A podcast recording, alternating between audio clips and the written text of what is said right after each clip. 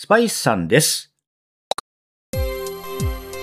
僕たちはカレーとサウナでできている土曜日はリプラジということで、リレー方式でトークをつないでまいります。先行今週はスパイスさんです。よろしくどうぞというところで、ねえ、2月も下旬、早いもんだなと思ってますけれども。なんかだんだん暖かい日なんかも増えてきて、揺さぶってきてるよね。地球さん。あったかいかなちょっと今日これで出てっていいかな？なんて格好してると、もう今日寒いじゃんとか、夜こんな冷えるなら教えてよみたいな感じとかね。ちょっと北風と太陽みたいな感じにスパイスさんになってるんですけれど。最近はね、これ X とかにも書いてたんだけど、筋トレね。ベンチプレスのフォームがちょっと安定しないっていう悩みがあって、このね、似たような悩み持ってる人結構いるんじゃないかななんて思ってるんですけど、どうですかね？なかなかこう、ね、一長一短ではいかない。ね、フォームって形じゃん？力が出しやすいとか出しづらいとかもあるんだけど、フォーム間違ってるとやっぱ遠回りになるしさ、怪我の可能性が上がっちゃうっていうのもあるから、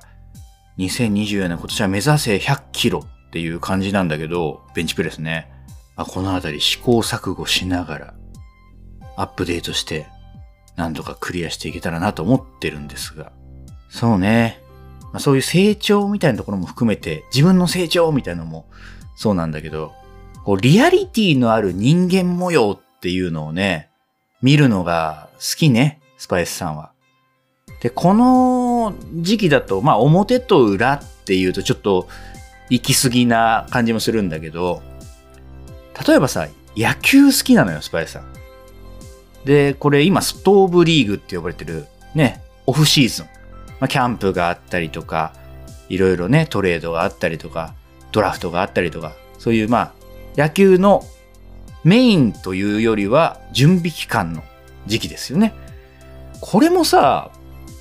まあ昔は新聞とかね、現地に行って見るっていうことをしないとなかなか知り得なかった情報かもしれないけど、今インターネットがあるじゃない。YouTube とかでさ、やっぱキャンプの情報とかも見れるし、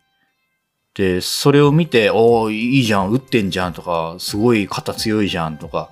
うわ、この選手出てきそうだなとか、いろいろ来年のスタメンに入ってくるかなとか思いながら見て、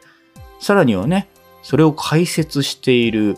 まあ、元野球選手だったりの YouTube 番組とか、いろんな角度から、いろんな情報で楽しめるっていう楽しみが生まれてるなと思って、まあ、シーズン中ももちろんね、野球は球場に見に行ったり、ネットで見たりとかっていう、ラジオで聞いたりとかいろいろしてるんだけど、年々このストーブリーグ気になってきちゃってるなーっていうのは、うん、リアルなところですね。あとは、あれだね。リアリティのある人間模様っていうところで言うと、日曜日の午後にやってるさ、テレビで、ザ・ノンフィクションね。あれも、まあ普通の人のお話に寄り添う時もあれば、普通ってね、何を思ってかわかんないけど、まあ割とこういう方いらっしゃるよねっていうところに寄り添う時もあれば、かなりこう特別なね、境遇だったりとか、例えばご病気だったりとか、いろいろなものと向き合っている模様が見えたりっていうのもあるんだけど、先日やってたね、結婚相談所の会があったんですよ。これ何人かの人が相談所に行って、結構その名物カウンセラーというですか、その相談所の担当の方といろいろ話しながら、本当結婚を目指してマッチングして、お話の研究、練習をして、いざデートに出て、その真剣な交際に発展して結婚していけるかっていうのを追ってたんだけど、いやー、これもそうだよね。結婚相談所ってどんなところなんだろうみたいなところが、これネットとかテレビとかいろんなものを通じて、割と見えやすくなってきているとも思うし、どうなんだろうね。マッチングアプリみたいなものも、割とメインストリームというかね、出会う手段としてはメジャーになってきている中で、そこから結婚するなんて人も増えてきている中で、結婚相談所っていうところも、以前とは考え方、捉えられ方が変わってきてるんだろうなっていうところもあるよね。まあ、間でそういう担当者の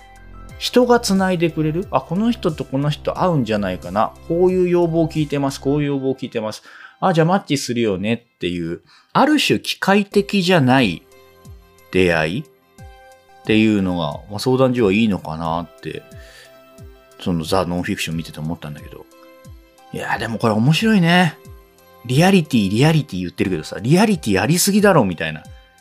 以前にこう、書類なのかなデータなのかなで見た写真で、一回弾いてるんだけど、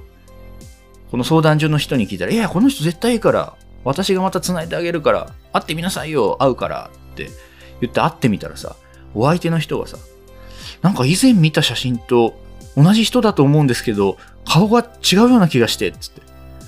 あ、そうなんです。私、二重まぶたの整形をして、とか。リアルーと思って。あるよね、きっと。その自分をアップデートしていくって中で、まあ小さかれ大きかれ、歯科矯正であれ、こう、見た目を変えていくっていう、まあ、メスを入れるのか、メスまで入れないのかわかりませんけども、そういうところが変わっていって、チャレンジしていく、結婚に向かっていってるって人もいるだろうし、方やね、何も変えずに、私はこうこうなんです、みたいな。ビッグダディみたいな。俺はこういう人間だ、みたいな感じで、うん、生きていって、結婚相談所に来ている人っていうのもいらっしゃるな。その中で自分を変えるべきか変えないべきかっていうのを苦悩してるなっていう、そういう人間模様も見えたりして、うわ、これすげえなと思って。でもこれテレビだなと思ったのが、出てる皆さんすごくやっぱ個性的なんですよ。3人ぐらいの人たちかな、そういう、まぶたの二重手術をした女性とか、実家住まいで、なかなか、なんかあるとお母さんがって言っちゃうような感じの、うん、ちょっとまだ経験が浅めな感じの20代の男性とか、ま50代の経営者で筋トレ好きで、みたいな。自分がこうって思うと、のめり込んじゃうみたいな。思い込みが少し強そうに見えるなという男性だったりとか、いろんな人が出てくるんだけど、すげえ成婚率の高い相談所なんだろうなとは思いつつも、なんかこれはものすごい人たちを裁いているな、つなげているな、成婚させているなって思ったところがあって、逆に言えばこの相談所行ったら、すげえ難しい問題も解決されるかもっていう思いもありつつ、もう一方では、ここ大丈夫かみたいな。大丈夫かっていうのは何かいかがわしいとかっていうことじゃなくて、ここに集まってる人たちって、本当に最後の砦みたいな感じで来てんじゃないの？みたいな。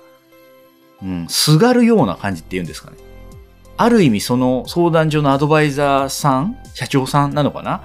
その人にこう全てを委ねていく。この人がいいって言ったらいいんじゃないか。言われた通りにまずやってみなさいみたいなのもあったりするんで。なんか自分には合わなそうだけど、こういったところに救いを求めている人もいるんだろうなって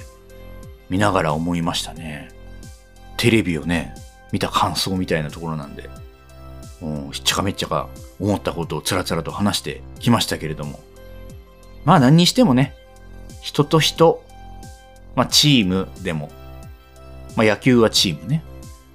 結婚っていうのもまあね、二人っていう形だけど、まあチームですよね。まあそういうところで人が一人二人でも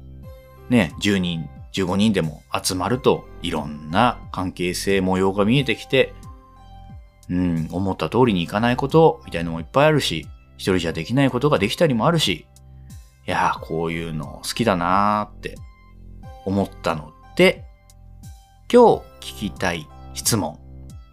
これ見てるの好きだなーっていうことを教えてください。これはテレビ番組とかね、そういうのでもいいんだけど、全然関係なくてもいいですよ。これ見つめてると、なんか落ち着くわ、みたいな。よく言ってるけど、空見上げて星見ちゃうとかね、レトルトさんよく言ってるけど、そういうのでもいいよ。沈む夕日を見てますみたいなのでもいいんだけど、なんかこれ見てるの好きなんだよな妻の笑顔とか、そういうのもいいけどやめてよ。スパイスさんでした。レトルトさんよろしく。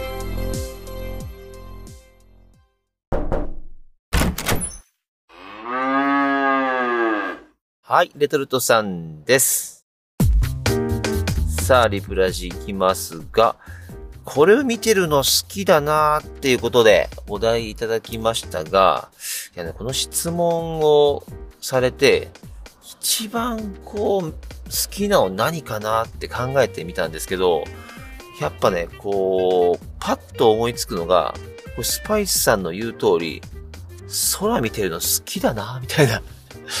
思い浮かんでしまって、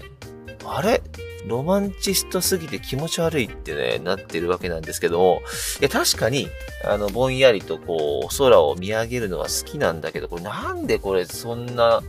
見るようになったかなって考えてみると、結構昔からそうでして、あのね、そう、きっかけ完全に魔女の宅急便なんですよね。そう。えー、あの名シーンですよ。キキとトンボが、あの海岸沿いでこうね、おしゃべりをするって、あのシーンで、トンボが言うんですけど、母ちゃんが言うんだよね、つって。空ばっか見てないで、勉強しろって。いや、あのセリフ。うん、それ見てね、なぜかレトルトさん、こう、トンボの母親への謎の反骨心が芽生えて、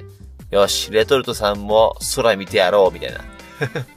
そんなことをね、なぜか思ってから、うん、ぼんやりと空を見上げるようになった。うん。ね。もうきっかけってなんだかわかんないなと思うんですけど、まあ、その辺でいくとね、あのー、レトルトさん、結構ね、過去に見た映画とかを、また見返すっていうのが結構好きで、やってますね。うん。それこそ今ね、話したジブリ映画なんて、まあなんだかんだでね、あの、金曜ロードショーで、まあ毎年毎年やってますけど、もう、天空の城ラピュタなんてもう、ね、一回録画とか DVD 買ったりなんかすると、もう一生見てるんでね、もう生涯通算、もう100回ぐらい見てるんじゃないかな、みたいな。ああ、そんぐらいこう見返してるんですけど、やっぱこうなんだろう、